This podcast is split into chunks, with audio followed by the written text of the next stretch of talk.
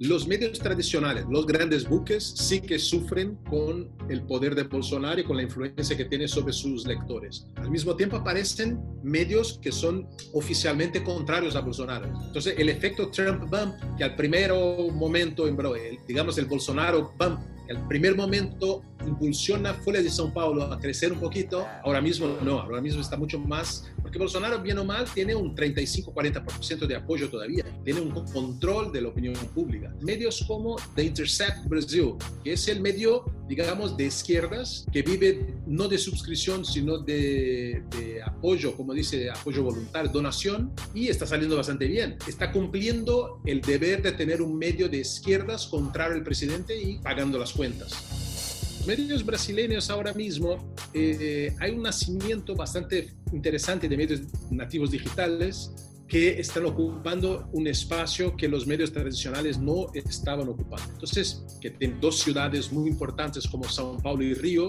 En Río tienes un medio como Globo, que tiene un poder impresionante, es un medio impreso, es una editora de revistas y una televisión impresionantemente fuerte, con mucho alcance, a televisión abierta, y producción de contenidos de cable, también con una televisión 24 horas en cable. Esto es Globo, el imperio Globo. Luego tienes dos players conocidos en São Paulo, que es Folha de São Paulo y O Estado de São Paulo.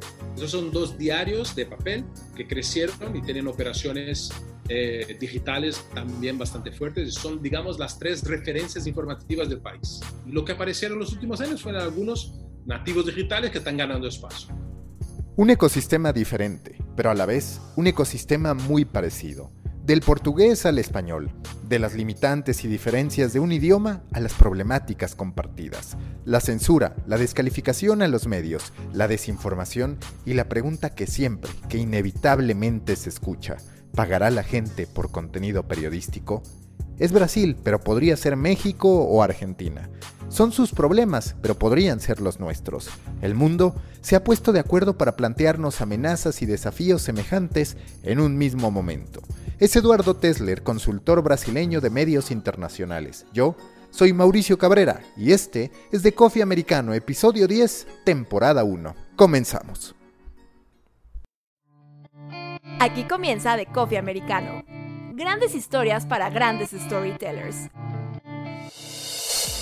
Un podcast continental sobre medios, historias, marketing y contenido con el sabor de Storybaker por Mauricio Cabrera.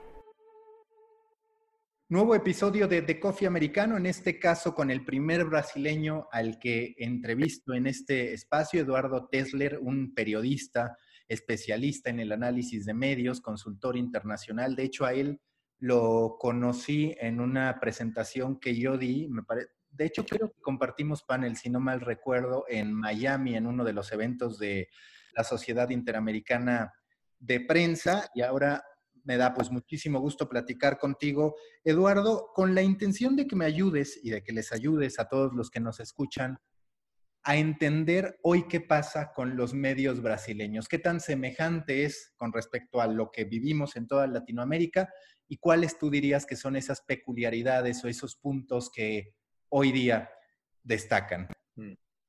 Bueno, Buenos días, Mauricio. buenas tardes para quien lo ve por la tarde. Pues es un gusto estar contigo aquí en el Coffee Americano y, otra vez podemos tomar un espresso también, lo que quieras.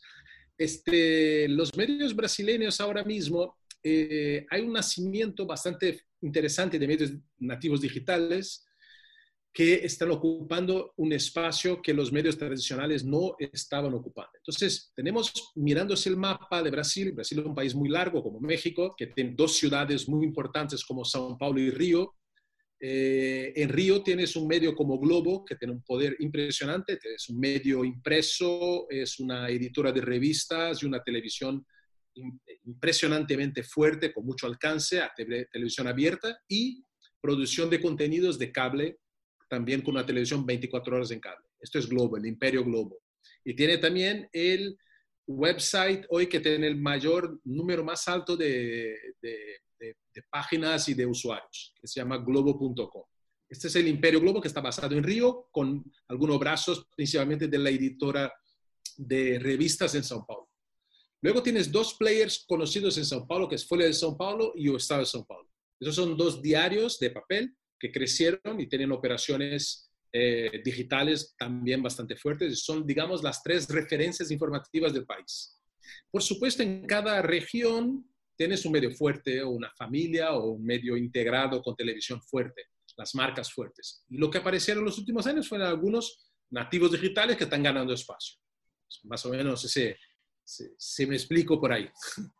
Oye, cuando, eh, cuando tú hablas de estos medios tradicionales, ¿te parece que han cumplido? Te lo pregunto porque, por ejemplo, en México, el caso particular de México, los dos buques insignia de los medios mexicanos en muchos sentidos han quedado a deber. El Universal y el Reforma no han podido construir un modelo de éxito en materia de suscripción. El Reforma, aunque tenía un muro de pago, nunca entregó o nunca generó un producto acorde a esa petición de pago y el Universal ha ido cayendo incluso en Comscore. En Argentina quizás podemos encontrar que los medios tradicionales sí han mantenido su lugar, pero es cierto que hay con una disrupción de Infobae muy, muy grande en términos de alcance. En términos generales, ¿tú dirías que estos buques insignia de la prensa brasileña sí han logrado mantener el estatus y cumplir, digamos, con lo que de ellos se esperaría, sobre todo en un contexto que pues parece latinoamericano a final de cuentas, de mucha presión política,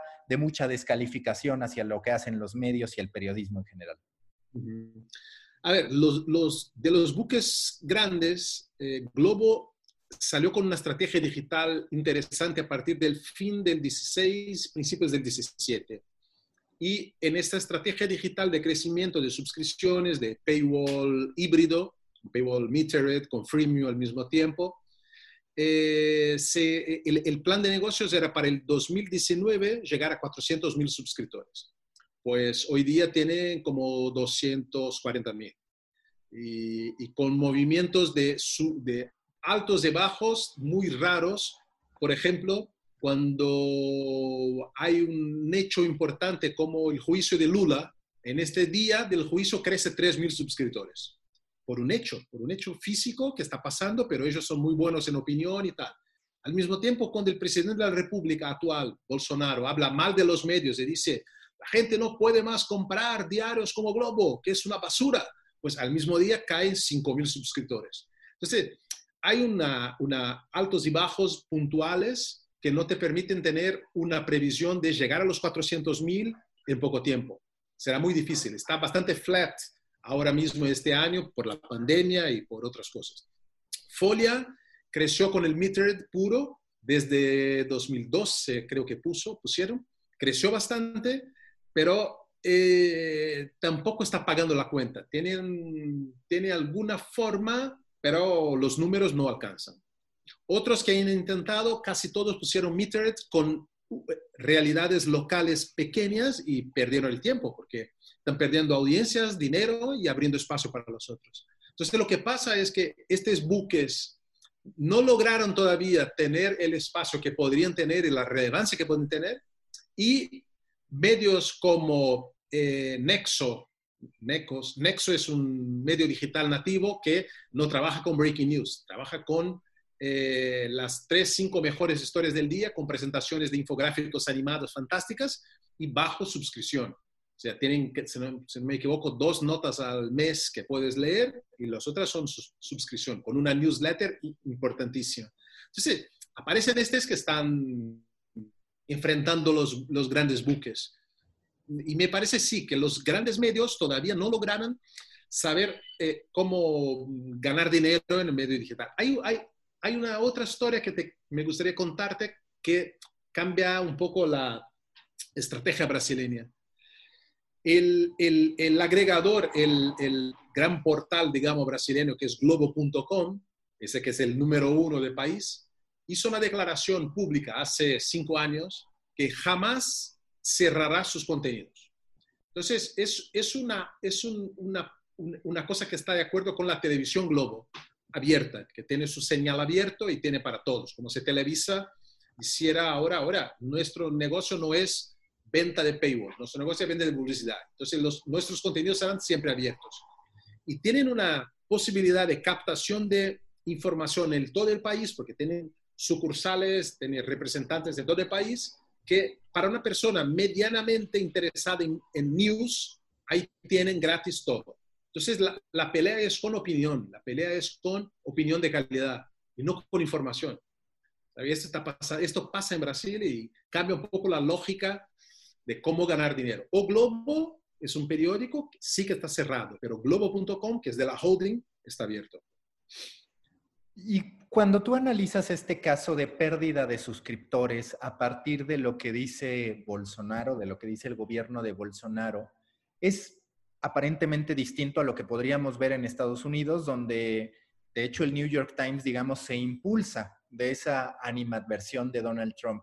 Aquí en México, por ejemplo, hay algún medio que es gratuito, pero que ha crecido muchísimo, que se llama Latinus, a partir de la publicidad que le termina dando López Obrador. Y lo que tú retratas en el caso brasileño es contrario, es si hay una fuerza por parte de Bolsonaro que castiga al medio de comunicación.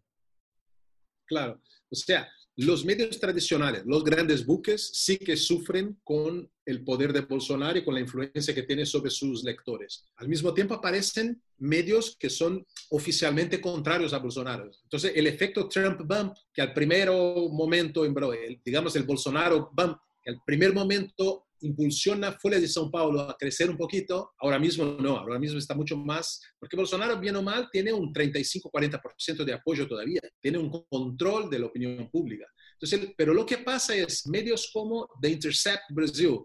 The Intercept es el medio que Glenn, Glenwood ha hecho en Estados Unidos, como vive en Brasil, está casado con un diputado brasileño.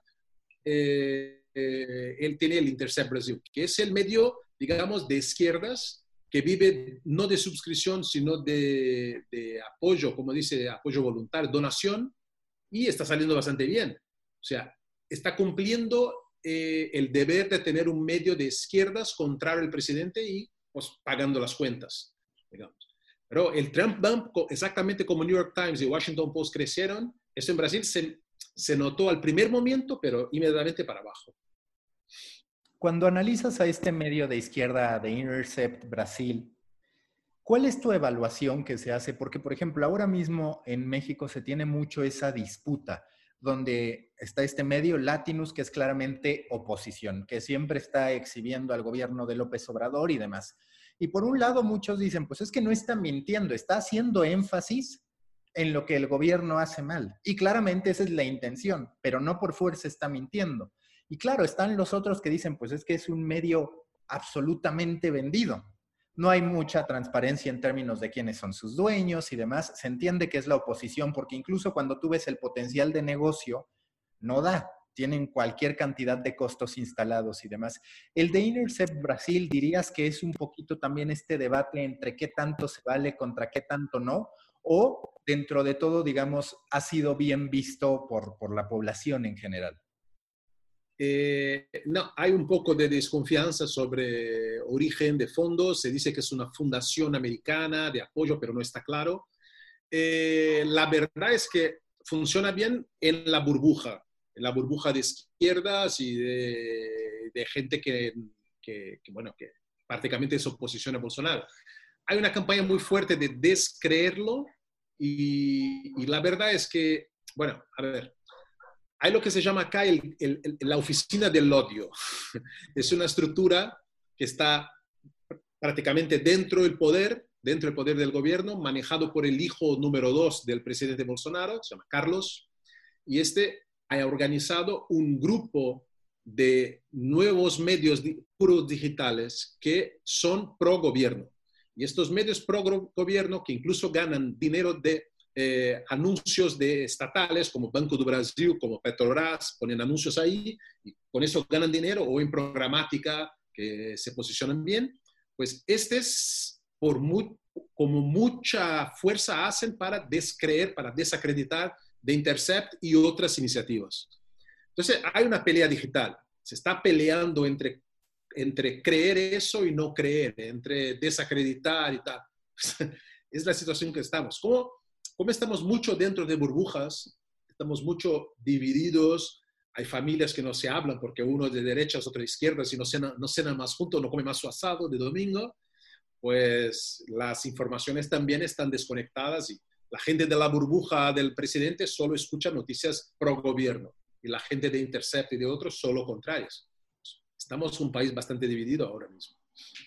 Esto que tú dices de la proliferación de la opinión y de la hegemonía de la opinión, ¿te parece que va a ser definitivo? Porque yo justo también hace un ratito posteaba en LinkedIn que la nota informativa en muchos sentidos está muerta. ¿Por qué está muerta? Porque como medio de comunicación y como periodista no te da un archivo histórico. Es decir, si tú cubres una conferencia de prensa, pues nadie la va a consultar unos cuantos minutos después de que ya la expusiste. Y en cambio la opinión, sobre todo ahora las opiniones largas y bien trabajadas, la curaduría es una tendencia. El otro día platicando con el doctor Mario García, hablábamos sobre cómo en algún punto Internet era el anonimato, era tener absolutamente todo, cualquier cantidad de noticias. Y de pronto parece que estamos llegando, paradójicamente, a la época del periódico, donde lo más importante son las caras y las plumas que escriben. ¿Tú percibes que esto mismo está ocurriendo en Brasil y que así será hacia adelante, donde la nota informativa pues, la terminarán haciendo robots, por ejemplo? Pues eh, yo no sería tan, tan eh, futurístico a decir que son los robots, pero a ver, de la primera parte de la pregunta no tengo ninguna duda. Que es que, que, el, que el, valor hoy está en la opinión, en la, en la análisis, cero dudas. Tengo una, una, un chart que ha presentado la vicepresidente de RBS. RBS es una compañía bastante importante de Brasil, del sur de Brasil. Es una compañía del diario Cero Hora y de televisión y tal pues esta señora, que ahora dice que tiene 113 mil suscriptores en su website, decía que 60% de las suscripciones están en la gente que pincha la opinión. O sea, que va a buscar cosas y no es más la noticia, no es noticia de fútbol, no es noticias de sucesos, de policías, de judicial, nada. Es opinión. Un 60% de la gente que suscribe está en opinión, quiere leer una otra opinión de alguien y el paywall lo interrumpe. Y esto es el factor determinante para que se suscriba. Pues 60% es bastante. Cuando ves un diario impreso, no es 60% que hay de opinión, estará un 5%. Entonces, es bastante importante ese movimiento de que las cosas estarán ahora mismo mucho más por opinión, para ideas, para inteligencia, do que para hechos. Los hechos, como dijiste tú, no tienen valor, son commodities. O sea, me parece un absurdo que tú compras el Universal el lunes y vas a, para leer qué ha hecho el, el, América en el partido de domingo o de sábado contra el, el, Cruz Azul, ¿sabes? Es un absurdo. ¿Quién ha hecho los goles? ¿Cómo ha jugado? No sé esto no me importa. Eso he visto en tele, he hablado con mis hijos, con, hemos visto con, con celular y tal. He visto los goles en directo, he visto los goles 50 veces después. lo que única cosa que no debo saber es quién ha hecho el gol. Y sí, explícame por qué el equipo está jugando así cuáles son las tácticas, cómo vamos a jugar a la CONCACAF. Es un absurdo que todavía los diarios de papel, precisamente, no han cambiado la estrategia informativa. En la revisión que tú haces de los medios brasileños y con esta película completa que también tienes de Latinoamérica, si tú tuvieras que señalar algo que quizás los mercados distintos latinoamericanos tuvieran que aprenderle a Brasil, si es que identificas algo, ¿qué sería? O sea, ¿qué ejercicios te parecen muy peculiares como para llevarlos a otros lugares, incluso replicarlos? Pregunta de los, del millón de dólares. Eh, a ver, hay experiencias interesantes de management, de, manejo de redacción de O Globo, que está bastante bien hecho. O sea, Globo tiene en Río una redacción multiplataforma, multimarcas, que es una maravilla. O sea, tiene, es la capacidad que tener un centro de inteligencia eh, multimarcas y multiplataformas, multitiempo, de gente que entiende cuáles son sus productos, alimentado por audiencias, por, los big data que le están pasando todo el tiempo, los comportamientos de la gente, y ahí se decide, se planifican notas, se planifica a qué horas, cómo, cómo vamos a hacer cada cosa. O sea, esto está en Globo, que está O Globo, está la revista Época, con la revista de información, está el diario Extra, está el website de O Globo. Pues, esto, esto vale la pena, vale la visita, vale coger un avión de Aeroméxico para irse a Río a ver eso. Eso vale. Eh, branded content es algo que, que o Estado de São Paulo está haciendo bastante bien. Imaginas que en el día que Motorola sale con los nuevos teléfonos de la línea Z, el Moto Z, ellos logran cambiar la mancheta de o Estado de São Paulo y no se llamaba este día o Estado, sino o Estado y todas las fotos hechas este día están hechas de un móvil. hecho del móvil de Motorola Z. experiencias exitosas que se pueden hacer en branded content. Estos son algunos ejemplos de cosas que se está haciendo bien. En, un diario pequeño en Ceará, eh, que se llama Opovo, está haciendo una suscripción única para un montón de productos. Entonces ahí tienen incluso eh, suscripción de, de, televisión a cable, de películas como una Netflix, eh, una especie de Netflix. O sea, te suscribes en una cosa y ganas una cantidad de accesos que no podrías tener, tenías tener cinco cosas y tienes en una. Está en Opovo Ceará, están haciendo bien. Se llama Opovo Total o Opovo Full, no me recuerdo cómo se llama, pero está en Opovo. Storybakers, antes de continuar con este episodio, quiero invitarlos a suscribirse a The Muffin, el newsletter en el que semana a semana analizo las tendencias y noticias más relevantes de los medios, el marketing y la creación de contenidos. Si quieren ser parte de una comunidad de más de 3.000 periodistas, emprendedores, storytellers, creadores de contenido, marketeros y empresarios, suscríbanse a The Muffin, storybaker.co, diagonal de, guion medio Muffin storybaker.co diagonal de guion medio muffin. Si se les hace más fácil, les dejo la liga en la sinopsis de este episodio. The Muffin, panquecillo rico en nutrientes para su cerebro. Un producto de Storybaker. Continuamos con The Coffee. Cada vez vemos más medios transnacionales, medios que dicen, empiezo a estar topado en mi país ahora me quiero ir a conquistar otro mercado. Pasa con el país que tiene, por ejemplo, una presencia ya bastante fuerte en España, con el propio AS que forma parte de Prisa, que tiene mucha fuerza, Marca, que ya también aterrizó en México, Infobae, que por ejemplo tiene una, audiencia muy atractiva tanto en España como en el propio mercado mexicano. Para los medios brasileños es una barrera el tema del idioma o si percibes que en los próximos años podremos ver una expansión, evidentemente con la adecuación en materia de lenguaje y demás, de los medios brasileños hacia otras partes del mundo? Eh, bastante difícil, Mauricio, por la barrera de idioma, como dijiste. Nuestro segundo mercado en dinero podría ser Portugal, que es un país pequeñito, que es una centésima parte de Brasil, o sea, es, es un mercado europeo, pero que tiene sus cosas, su cultura es distinta, entonces, si nos movemos a otros países que hablan portugués, como Angola y Mozambique, las condiciones económicas son muy bajas para que tengas una operación fuerte digital, lo que sea. Entonces, Brasil es, es bastante difícil.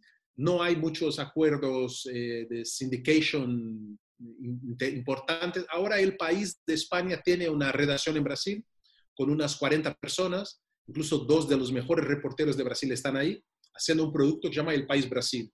Y está bastante bueno es un producto digital y, ahora están vendiendo suscripciones. Por tres, cuatro años era libre y ahora sí, pero es de otros para acá. Es mucho difícil para nosotros vendernos o producirnos cosas para allá. No veo como en poco tiempo hacer eso, lamentablemente. Cuando hablas de la opinión, cuando hablamos de este periodismo de autor que está de regreso, no solo a través de las columnas, sino mucho a través de los newsletters, incluso del podcast, ¿Qué tanto se está dando el fenómeno de la búsqueda de independencia por parte de los periodistas? Que es algo que, bueno, está estallando en Estados Unidos con muchísimos periodistas dejando los medios para crear sus propias audiencias, que hasta cierto punto probamos algunos en Latinoamérica, aunque no es todavía un movimiento masivo. En Brasil, este tipo de tendencia ya se está produciendo y si sí, ¿en qué sentido?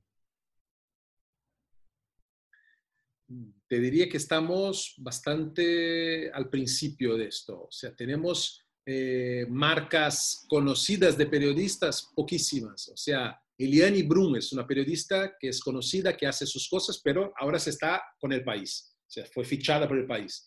Eh, el primer gran, blogger brasileño se llamaba Ricardo Noblat, que fue un director de medios y salió, entendió que podía ser una marca. Hecho su marca, pasado seis meses, Estado de São Paulo compró, lo compró. Helio Gaspari es un otro periodista que su marca es más importante que el medio y él sí que, hace una columna semanal que vende él propio a algunos medios. Pero todavía no tenemos una, una Anampur o un Anderson Cooper que pueden por sus propias marcas representar eso. O la nata en Argentina, que tiene su importancia de ser la nata. Todavía no, nos falta un poco. De Brasil no hay un, no hay un modelo de negocios, digamos, aparte de estos tres, cuatro que mencioné, no hay alguna marca muy fuerte que podría mm, gestionar un medio, casi un medio de información propio, ¿no? Ahora no, todavía no tenemos. Pero para ti se darán las condiciones o será algo que empezarán a emprender y de inmediato terminarán, como ha ocurrido, recalando en los medios ya establecidos? Creo que sí que se podrá, porque incluso porque los movimientos, yo no sé en México, pero acá el movimiento de las compañías de medios de, que están cada vez con márgenes más bajas o negativas, las compañías están intentando pagar menos y gastar menos, invertir menos en redacciones. Entonces están haciendo redacciones low cost haciendo redacciones low cost no tienen dinero para tener Mauricio Cabrera en su redacción, porque ahí te costaría más, o Eduardo Tesler, lo que sea. Entonces, al final lo que sale es una persona que publica en tu marca, pero tiene su vida independiente. O sea, puedo hacer la misma columna, la misma reportaje y tener cuatro o cinco medios que yo pueda repartir. El problema es que si los medios son todos digitales y tienen lo mismo alcance, todo lo mismo web space, al final habrá una competencia, pero esto, es un segundo problema. Cada uno tiene sus audiencias y puede repartir en sus audiencias. Algunos te piden exclusividad y esto será muy difícil. Claro, sí, yo, yo, pienso que la exclusividad o paga muy bien o no tienes por qué firmarla. Pero, pero bueno, los medios juegan con el hambre de los periodistas también, entonces tenemos que ver quién es. Oye, en términos de periodismo deportivo, cada vez más parece que el periodismo deportivo es reconocido como entretenimiento puro y duro, con un periodismo de personajes, con un periodismo de camiseta. Hoy, ¿cómo se encuentra el periodismo deportivo en Brasil? Y te quiero preguntar en particular por Esporte Interactivo, porque, vaya, muchas veces se le veía como un caso de éxito, sin embargo, tuve la oportunidad de colaborar en una serie de proyectos con Turner y pues sin tener un contacto directo se decía que no necesariamente los números daban, que pues claro, una cosa es la cifra en Facebook y otra la realidad en materia de negocio, cómo está el periodismo deportivo y ese caso particular de un gigante digital que dependió en demasía desde mi perspectiva de las redes sociales y que a partir de eso pues parece que no está en su mejor momento. Claro. A ver, volvemos un poco en el tiempo para entender el periodismo deportivo en Brasil sea Brasil, que es apasionado por deportes como México, como Colombia, o sea, somos locos por fútbol básicamente y algo más. Nosotros teníamos una revista de deportes muy conocida que se llamaba Placar. Placar era un semanal de deportes que tenía un éxito, toda la gente, los jóvenes y tal, compraban Placar porque era fundamental semanalmente tener Placar.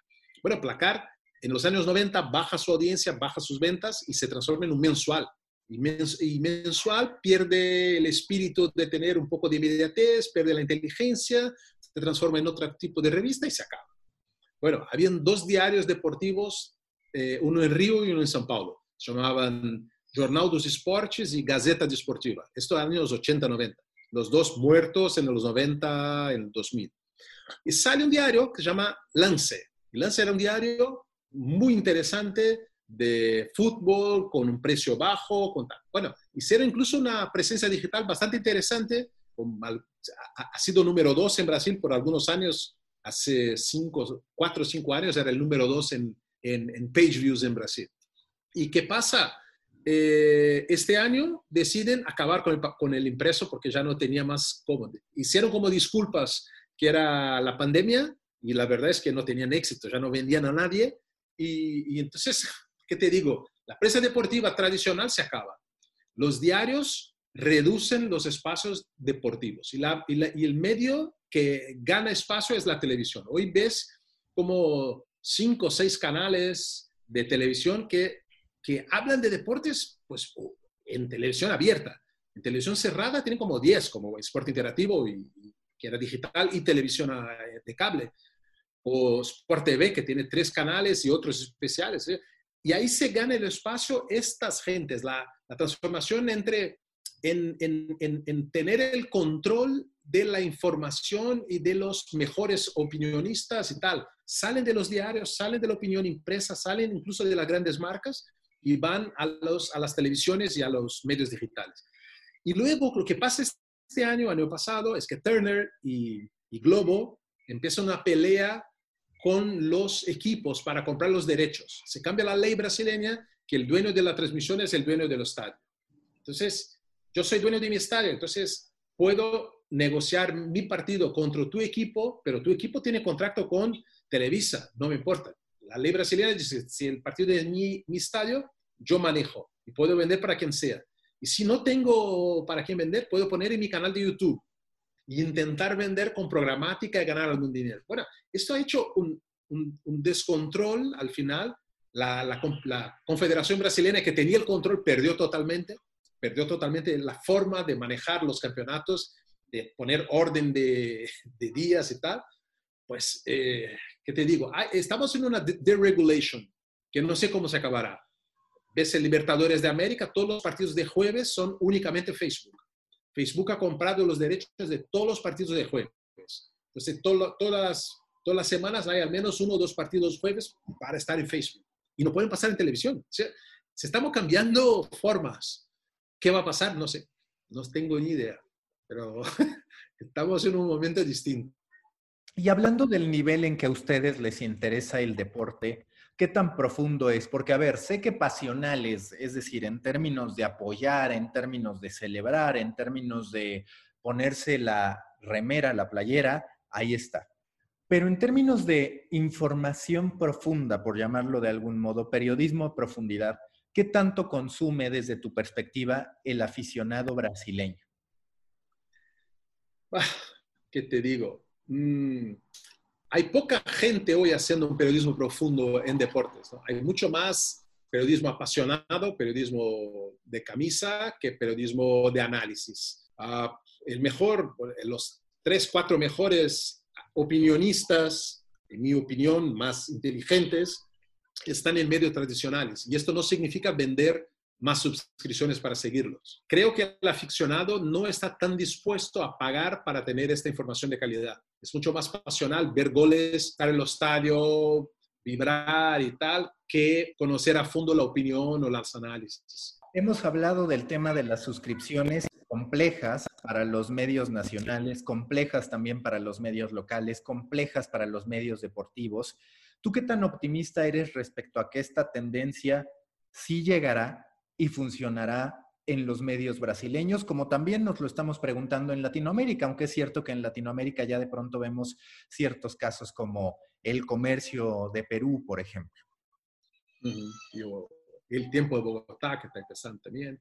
Sí, hay algunos ejemplos, o, los, La Nación y, Clarín, sí, Clarín Argentina, claro, que están, en, aunque los números no son exactamente lo que se están, bueno, es más grande lo que tú me decías de 200 mil suscriptores que lo que hoy tiene el comercio, que está por ahí en 20 mil, algo por el estilo, me habían comentado. Claro. A ver, creo que alguien tiene que pagar por el buen periodismo. Es, fundamental. Eh, es importante que, que, que, tenga, que, que podemos proponer un buen periodismo y este buen periodismo tiene que ser pagado. Pero ¿qué tan preparada está la gente a pagar? Pues no sabemos está difícil de saber. Yo creo que el, sueño de los 400 mil suscriptores de Globo será muy difícil llegar. Y cuando llegan, hacen un, hacen un, ¿cómo se dice? Una, un sale, ofertas de suscripción que son vergonzosos. Te venden por un dólar por, por mes, por seis meses, diciendo que eso es una estrategia para tener la gente. Pero pasados seis meses, la gente saca la tarjeta y no quiere más, porque no quiere pagar 10 dólares. Esa, es la, la, la, la, verdad, o sea, esto es lo que está pasando. Entonces, hay un límite de, de, hasta qué punto se va a pagar. Yo creo más en el éxito de medios pequeños que no tienen el peso dinosaurico de un globo, de una folia, que quieren que este dinero pague toda la estructura. O sea, creo mucho más en un espíritu de startup que tiene los costes mucho más regulados y las márgenes eh, interesantes y, conocidas, que con estos, con 30 mil suscriptores, estás, feliz, que una estrategia de tener 400 mil, que será una locura. Entonces, ¿qué te digo? Ah, creo que sí que la suscripción es fundamental, creo que sí que hay que pagar por buen periodismo, pero la lógica no puede ser de las mega suscripciones como antes, como eran de diarios impresos, y tampoco tener el ejemplo de New York Times, que es un diario nacional en un país desarrollado como Estados Unidos. O sea, 5 o 6 millones de suscriptores, olvídate. Ni en México sumado con Brasil, con Argentina y Colombia juntos vamos a tener eso. Cuando analizas las otras tendencias, entiéndase newsletter, entiéndase podcast, que también lo han entendido los medios y no solo los medios. Por ejemplo, Spotify ha apostado también fuerte al tema del desarrollo del podcasting. En Brasil tiene Café da Mañá, que es de los podcasts más reconocidos, digamos, de Brasil hacia nivel internacional. Hoy, ¿cómo percibes el estatus de Brasil a ese respecto en materia de podcasting y también de newsletters? los podcasting crecieron mucho, aún sin un modelo de negocio por detrás. Está muy amateur. O sea, hay buenísimos, hay buenísimos eh, eh, eh, audios, podcasts, pero le falta mucho la inteligencia de cómo voy a ganar dinero con eso. Hay uno excelente de Globo News, de Renata Loprete, que es una periodista de primera, que lo escucho bastante. Algunos de, nuevas compañías, son Café de la Mañana y tal. Hay uno que se llama eh, República de Teresina, de la revista Piauí, que es fantástico, Fórum de Teresina, perdón, que son buenísimos, pero no hay un, modelo de negocio por detrás, no saben cómo ganar, están, están generando audiencias para en el futuro tener alguna forma de cobrar por algo. Las newsletters, a su vez, están bastante eh, desarrolladas las newsletters no automatizadas, porque los diarios siguen haciendo las newsletters autorizadas. Eh, automatizada. ¿Cuáles son las 10 últimas notas que estará en la portada del diario impreso y le manda a sus suscriptores? Oiga, esto no es nada, esto es una vergüenza, es, pedir para no leer, ¿no? Entonces, pero hay Canal Mayo, Mayo es una newsletter excelente como Quartz en Estados Unidos, se llama Canal Mayo, es buenísima, buenísima. Nexo tiene una muy buena y Poder 360 está muy buena. Hay una, me recordé ahora de un otro negocio, eh, Poder 360 es una operación que está en Brasilia, hecho básicamente política, hecho por un periodista llamado Fernando Rodríguez, periodismo estrella, periodista estrella de Folha de São Paulo, que salió de Folha, ha abierto su negocio, Poder 360, 360 y número. Y él tiene, además de una newsletter buena todos los días por la mañana, tiene un producto que se llama Drive, que es bajo suscripción, una suscripción cara, creo 400, 500 dólares, y solo vende a compañías, solo a personas, no personas físicas, personas jurídicas. O sea, quiere que, que Bayer, que no sé quién, que toda la gente se suscriba y ahí dentro pueden repartir lo que quieras. Pero ahí son noticias de altísima calidad de los backstage del gobierno, de los secretos de gobiernos. Él tiene muchas buenas fuentes en ministros, secretarios y lo que sea. Entonces, para las compañías que tienen lobby en Brasilia, es fundamental pagarle. Él te está ofreciendo una, una información que nadie lo tiene. Entonces tienes que suscribir. Se llama Drive. Está muy bien hecho por Fernando Rodríguez y su gente. Y a ese respecto te quiero preguntar, ¿qué tanto han ido apareciendo los content marketers, por, por decirlo de alguna manera? Es decir, gente que está generando contenido sobre una industria particular y convirtiéndose en autoridad de ella, digamos, como tú lo estás haciendo con las entrevistas que ahora estás organizando, como yo lo estoy intentando hacer a través de mis podcasts, de mi newsletter y demás. Esa es una tendencia activa en Brasil que se empieza a dar cada vez más y que por otro lado, a ver si coincides, me parece que ahí hay más posibilidad también de un programa de suscripción y de poder construir un negocio pues que te permita moverte que en los medios de comunicación, digamos, generalistas y en estos tópicos muy, muy, muy abiertos donde no tienes diferenciación. Mauricio, creo que ahí en, México tienes el ejemplo ideal para eso, que son los verticales del grupo del debate. O sea, es identificación de una, de una audiencia y al identificar una audiencia, hacer contenido de muy buena calidad, de muy buena, de inteligencia, de chispa sobre este tema. Pues de ahí para más, ¿no? Eh, me recuerdo, yo hice un trabajo en un diario argentino que estaba por Neuquén, y en Neuquén hay una reserva petrolífica, se llama Vaca Muerta, que es la más grande reserva de petróleo ahora de América del Sur, más que Venezuela, más que Brasil, está cerca de Neuquén. Pues ahí están todos los americanos de, y europeos de ojo, pues, cómo salir, cómo sacamos el petróleo, qué va a hacer con el mercado. Pues aparecieron por oportunidad tres, cuatro medios que te hacen dossiers fantásticos sobre eso y te venden a un precio caro.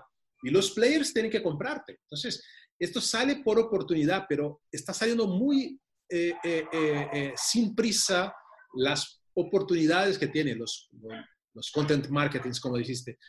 ejemplo, acá cerca de mi casa, bueno, cerca de mi ciudad, 200 kilómetros, hay los grandes productores de arroz.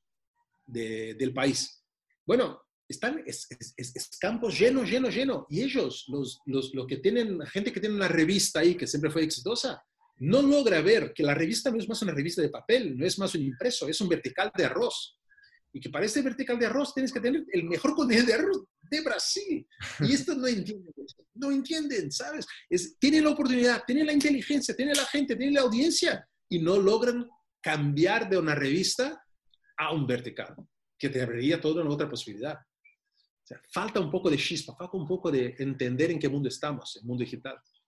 Y en lo que respecta, que ya lo hemos tocado, digamos, de manera un poco superficial, los medios locales, la tendencia o más bien la necesidad del periodismo hiperlocal, hoy qué tan presente está en Brasil y qué tan sano se encuentra ese ecosistema, porque seguro pasa lo que en toda Latinoamérica, que es entre más chiquito es el medio, todavía más dependiente de la publicidad gubernamental y de una serie de herramientas que comprometen el modelo editorial.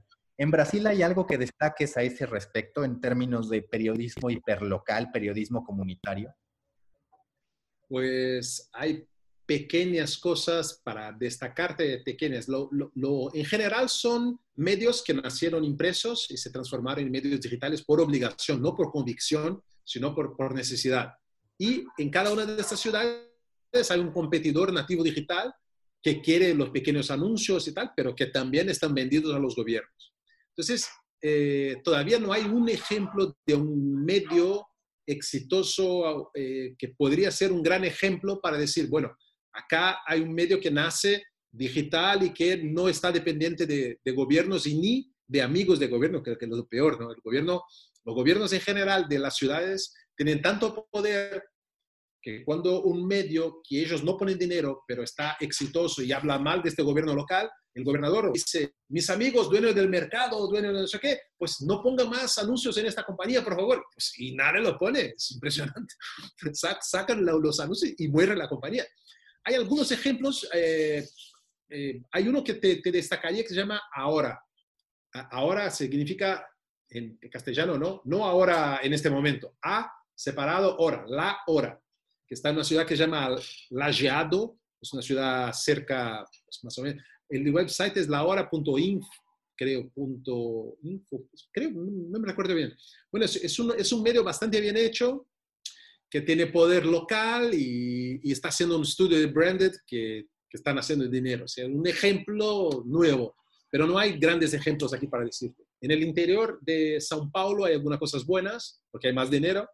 En, hay Diario da Região en San José do Rio Preto, que es una buena operación hay Crucero do Sul de Sorocaba, pero todo este están basados, nacen de, impreso, o sea, salen después del impreso, pero son originarios del impreso, no, no son nativos digitales.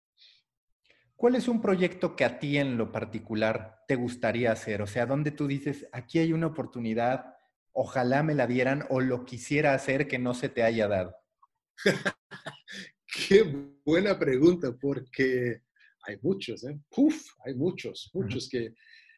Este momento de la transformación digital es muy bueno. O sea, eh, yo comandé, yo hizo, yo hizo la transformación del, eh, de Globo, esta unión de Globo con Época y tal. Yo coordiné este proyecto, por eso conozco bien los detalles. Y es apasionante cuando llegas y, y logras ver las cosas que ocurren, que ocurren bajo tus manos, digamos. En Portugal yo hice un otro bastante bueno, que es el diario, el semanario Expreso de Portugal, una operación digital y tal, está muy buena, muy bien. es una maravilla. Pues no sé, o sea, reforma en México me encantaría. o sea, el Universal que conozco a algunas personas, pues sería una maravilla hacer como, cómo es, o sea, agarrar una marca importante como Universal, como Expreso, o, incluso, eh, eh, ¿cómo se llamaba esta, este otro, el diario ahora me olvidé, en Paseo Reforma había un diario grande al lado del hotel eh, Paseo... Eh, ah, Excelsior.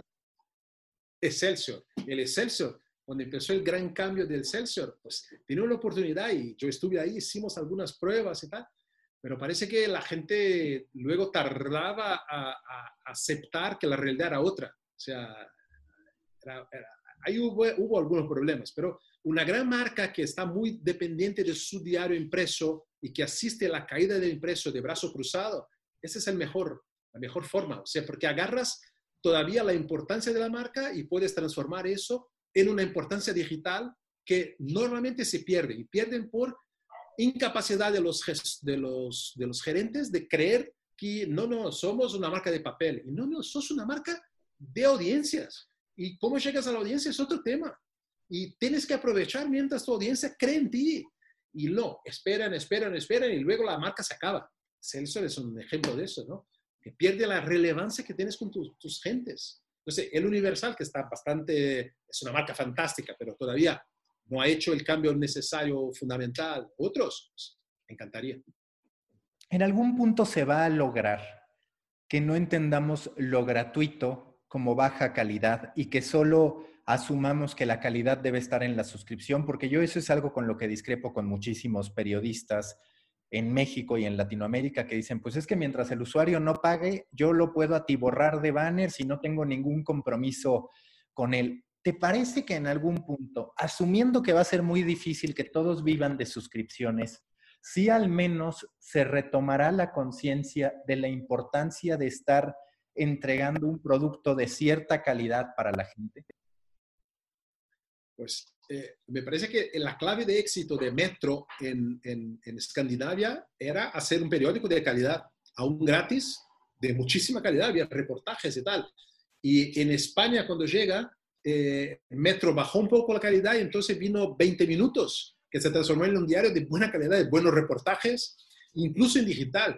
Pero luego hubo otros cambios y tal, y todos un poco muertos. Pero el gratuito tiene mucha utilidad. O sea, no hay que tratar el lector como un imbécil. No es porque el lector no te paga que tiene que tratarlo como un idiota, como un incapaz. O sea, el lector es lector. Si, si no pagas es porque tu modelo de negocio es otro, pero no puedes maltratarlo. Y, y nosotros maltratamos mucho. Cuando ves diarios impresos, la gente cómo maltrata a sus suscriptores. Te metes un día a la central de teléfonos de los suscriptores que llaman por cualquier cosa. Las reclamaciones son en general, oiga, estoy, son las 7 de la mañana, el diario no ha llegado a mi casa. Este es, deberían poner un joven en una moto inmediatamente y llevarte el periódico y luego preguntas por qué no llegó y tal. Hay diarios que preguntan, pero ¿usted está seguro? Pues, ¿qué pasó? Porque eh, eh, nosotros seguro que le pasamos. Usted no tiene un vecino que la ha robado. Usted no tiene un, un perro que la... No, sos suscriptor. Tienes que darle todo. Se dice que no he recibido, pues ahora mismo te voy, te llevo y te llevo incluso la botella de cerveza, porque sos mi suscriptor. Tratamos muy mal a estos suscriptores. Estamos con, con gerencia de, del negocio equivocado. Pensamos, bueno, hace poquísimos años, ahora te cuento una anécdota. Hace seis, seis años, estuve en una, seis o siete años, estaba en una ciudad, el interior de São Paulo, una ciudad riquísima de 450 mil habitantes, y el sábado al mediodía a las once y media de la mañana llegaban policías en el diario, pues, policías privados, para sacar la gente que estaba en la cola para poner clasificados. Decían, empezaban a, agarrar a la gente afuera, afuera, bueno, porque no podemos más. Pero oiga, la gente quiere ponerte dinero en tu compañía, te quiere pagar, no, está, no te está pidiendo nada. O sea, ponga más páginas en tu diario, pero la gente, no, no, tenemos que cerrar, cerrar. Entonces, todos los sábados, operación sacar la gente para que no pongan anuncio clasificado en diario. Oiga, se, pasa ahora y cuenta eso, están muriendo de hambre estos, porque no tiene más un clasificado. Claro, han tratado tan mal a gente que se fueron. Yo muchas veces sostengo que ese ha sido uno de los errores del periodista, que tratamos como frenemies a las plataformas tecnológicas y eso se puede entender, pero en algún punto también al lector, porque muchísimo de lo que hemos hecho mal se lo adjudicamos al lector. Decimos que no paga, decimos que no le interesa el buen contenido, nos lavamos las manos y creo que ese error es todavía más grave que el de, digamos, tener una relación de amor-odio con la plataforma tecnológica. Estoy totalmente de acuerdo contigo, totalmente. La parte buena, sí, en Globo hicimos una experiencia de poner los periodistas del diario una vez por año en el teléfono, en el teléfono central del diario, o sea, para escuchar lo que pasaba. O sea, para entender que muchas veces la gente que te llama tiene una sugerencia de nota muy buena Y no, que esa nota viene del, lector. ¿Y cuál es el problema? Tienes que escucharlo. No, porque ahora estoy en cierre. Pues, ¿qué me importa tu cierre? empezamos a poner gente ahí hace 20 años para que la gente escuchara qué dice la gente. Y, tenemos una desconexión todavía. Pero creo que esto, Mauricio, esto sí que va a cambiar más rápido de lo que estamos pensando. Porque la segmentación, las, divisiones internas de una compañía de medios, ventas, circulación industrial, tecnología, audiencia, esto sí que se va poco a poco bajando los, los, muros, los muros. Eh, está mucho más fácil tener gente junta, redacción que entiende de su negocio, entiende que si no vende más va a estar desempleado, gente de comercial junto que entienda cómo se hace la producción de contenidos, o sea, que la gente entienda más que trabajan en equipo y que trabajan juntos para una audiencia, para clientes y una audiencia. Eso me parece que estamos más cerca de lo que podríamos pensar, creo yo. Hoy hablando de un documental ya en la recta final de este podcast, documental, libro, algún programa que te haya inspirado o que te haya dado mucho material para pensar sobre lo que haces, sobre el modo en que creas, en que planeas, ¿cuáles serían esas recomendaciones? Hay, hay, la película esta de, ¿cómo se llama? Que pasó hace poco de Washington Post de, con, con Mary Streep, ¿sabes? ¿Has visto? Eh, sí, The Post. The, Post. The Post. Está muy buena porque ahí enseña cómo una dueña del periódico, y ahí te, te recomiendo el libro de Kathy Graham, el libro, la, la biografía de, de Kathy Graham, la señora de mucho dinero, que vivía en castillos y no le importaba nada la vida, y que un día, de un día a otro, su marido se mata y ella, del día siguiente, tiene una, una llave de un diario que se llama Washington Post en tu mano. Y ella no entiende absolutamente nada. Y se da cuenta que necesita confiar en la gente, que su función era no ser traicionada por la gente, no ser traicionada por sus funcionarios. Entonces, Ben Bradley es, es, fantástico en eso porque él es la garantía de que las cosas van a pasar, de que, que, ella va a ser informada y ella hace, ella permite con que la gente trabaje. Entonces, el, el, la película es, el libro de una parte y la película de Post, te dice cómo una señora que tiene toda la característica para ser una persona que no entiende nada de medios y no entiende mismo, pero confía en su gente le da espacio a su gente para hacer gran periodismo, que es la clave de su negocio. La última pregunta de siempre en The Coffee Americano, si tú fueras un tipo de café a partir de tu personalidad, de lo que quieres proyectar, ¿a qué sabría el café Eduardo Tesler? Eh, es, es, un café fuerte, porque soy un poco fuerte. Un café número 11, 12, ahí como los, los expresos, ¿no? que te pone más, más cafeína. Creo que tenemos que tener cafeína durante las 8, 10, 12 horas de trabajo al día, no, no estar um, parado, no hay más tiempo para la siesta, o sea, ahora mismo es trabajo e inteligencia, hay que poner mucha inteligencia, hay que poner, hay que, hay que saborear, o sea, no, no tenemos tiempo en la vida para tomar malos cafés. Un café aguado como el, el americano de Estados Unidos, que tiene pura agua, este no tenemos más tiempo, porque esto te hace mal a, a tu salud. No hay tiempo para eso.